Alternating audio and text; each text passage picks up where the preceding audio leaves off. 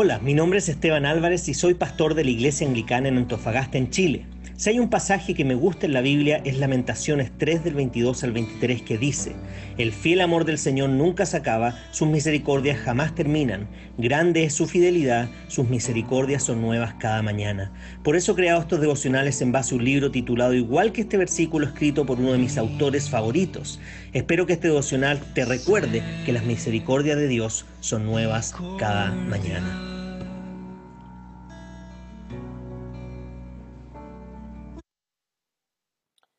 Y el título del devocional de hoy día es El pecado me convence de mi propia justicia y me enfoca en el pecado de otros. Reproche abrasador, palabras duras que captan la espantosa autojustificación del pecado. Fíjense lo que dice Apocalipsis 3 del 14 al 19. Escribe el ángel de la iglesia de la Odisea. Esto dice el Amén, el testigo fiel y veraz, el soberano de la creación de Dios Conozco tus obras, sé que no eres ni frío ni caliente.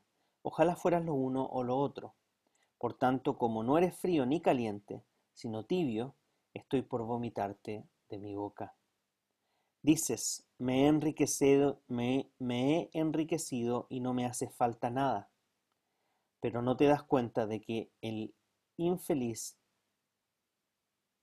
y miserable, el pobre y ciego y desnudo eres tú. Por eso te aconsejo que de mí compres oro refinado por el fuego, para que te hagas rico, ropas blancas para que te vistas y cubras tu vergonzosa desnudez, y colirio para que te lo pongas en los ojos y recobres la vista. Yo reprendo y disciplino a todos los que amo, por lo tanto, sé fervoroso y arrepiéntete. Apocalipsis 3 del 14 al 19. Esta es una advertencia que todos nosotros necesitamos escuchar a ti y a mí nos gusta pensar que nadie tiene una visión más clara y precisa de nosotros que la que nosotros mismos tenemos. Todos tendemos a confiar demasiado en nuestra percepción propia. Hacemos esto porque no tomamos en serio lo que la Biblia dice sobre la dinámica de la ceguera espiritual.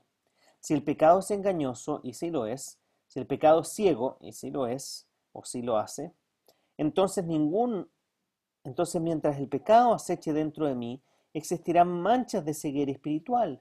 Sencillamente no puedo verme a mí mismo de forma clara y precisa. En esencia, el pasaje de arriba dice, tú te ves a ti mismo y piensas que estás bien, pero estás muy lejos de estar bien. No solo el pecado ciega, sino que como pecadores también participamos en nuestra propia ceguera. Todos nos engañamos a nosotros mismos, pensamos que somos mejores de lo que somos, que lo que estamos haciendo está bien, cuando en realidad no lo, no lo está a los ojos de Dios. La realidad espiritual es que somos como personas desnudas sin hogar, aun cuando nos vemos a nosotros mismos como ricos y bien vestidos.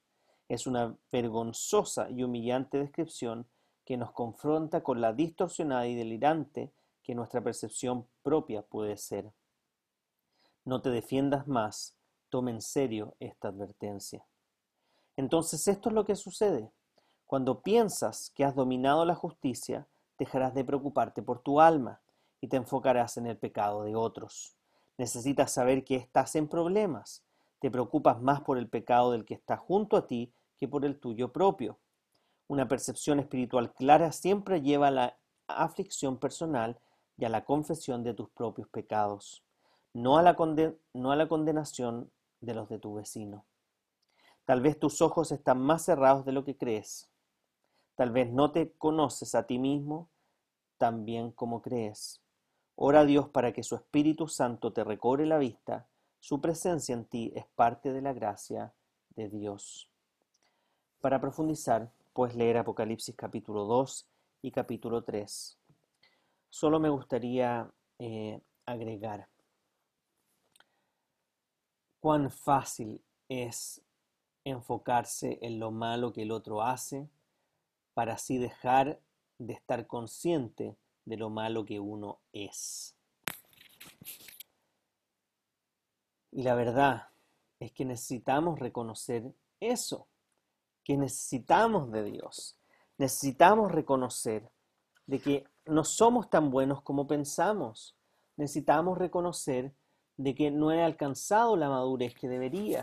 Necesitamos reconocer de que no soy tan bueno como esperaría.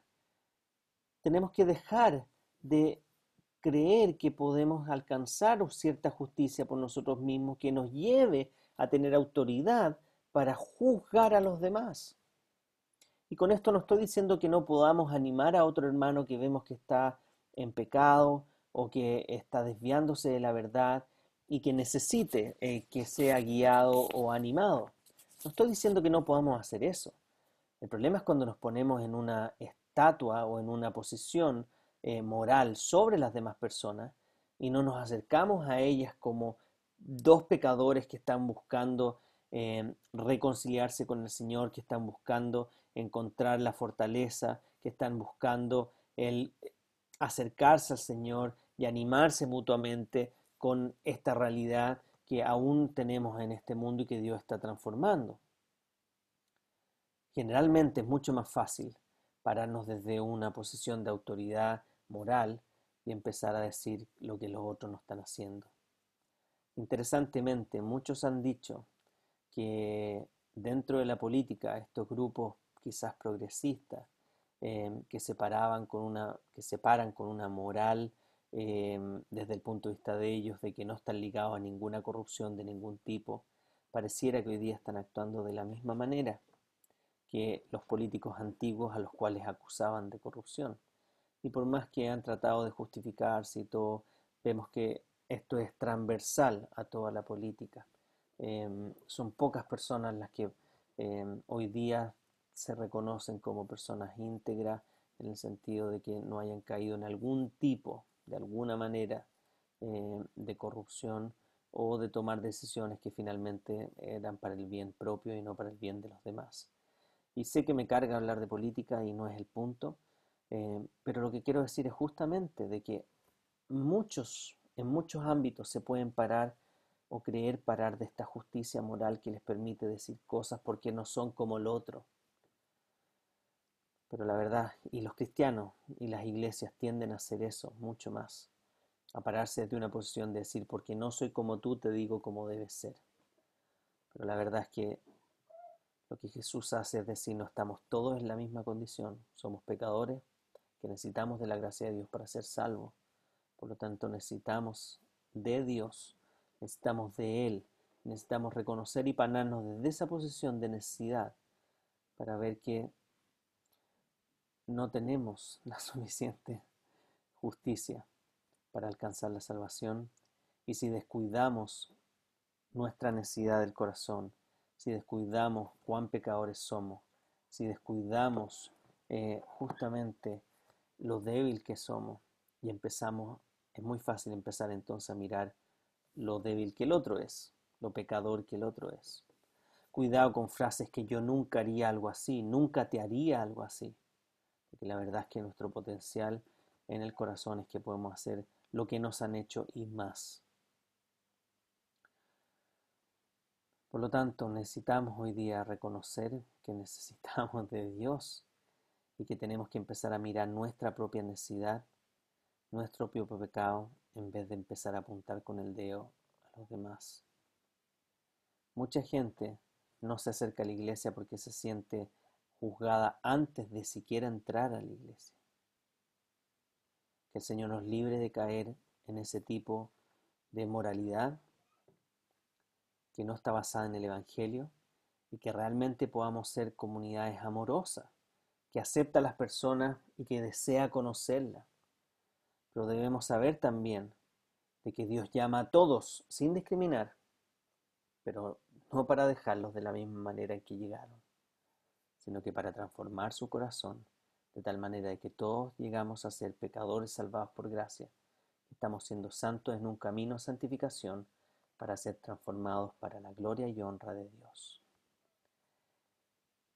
mi deseo, como siempre, es que la gracia de nuestro Señor Jesucristo, el amor de Dios y la comunión del Espíritu Santo estén con todos ustedes, ahora y para siempre.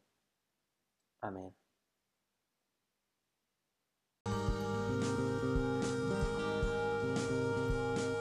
Si este devocional te ha ayudado de alguna forma, te animamos a que puedas compartirlo con otras personas. Además nos gustaría que nos escribieras a iasa.ih.cl o que visites nuestro canal de YouTube IASA espacio abajo ANF espacio abajo Iglesia espacio abajo Anglicana o que puedas visitar nuestro Instagram pastor.anglicano.antofa.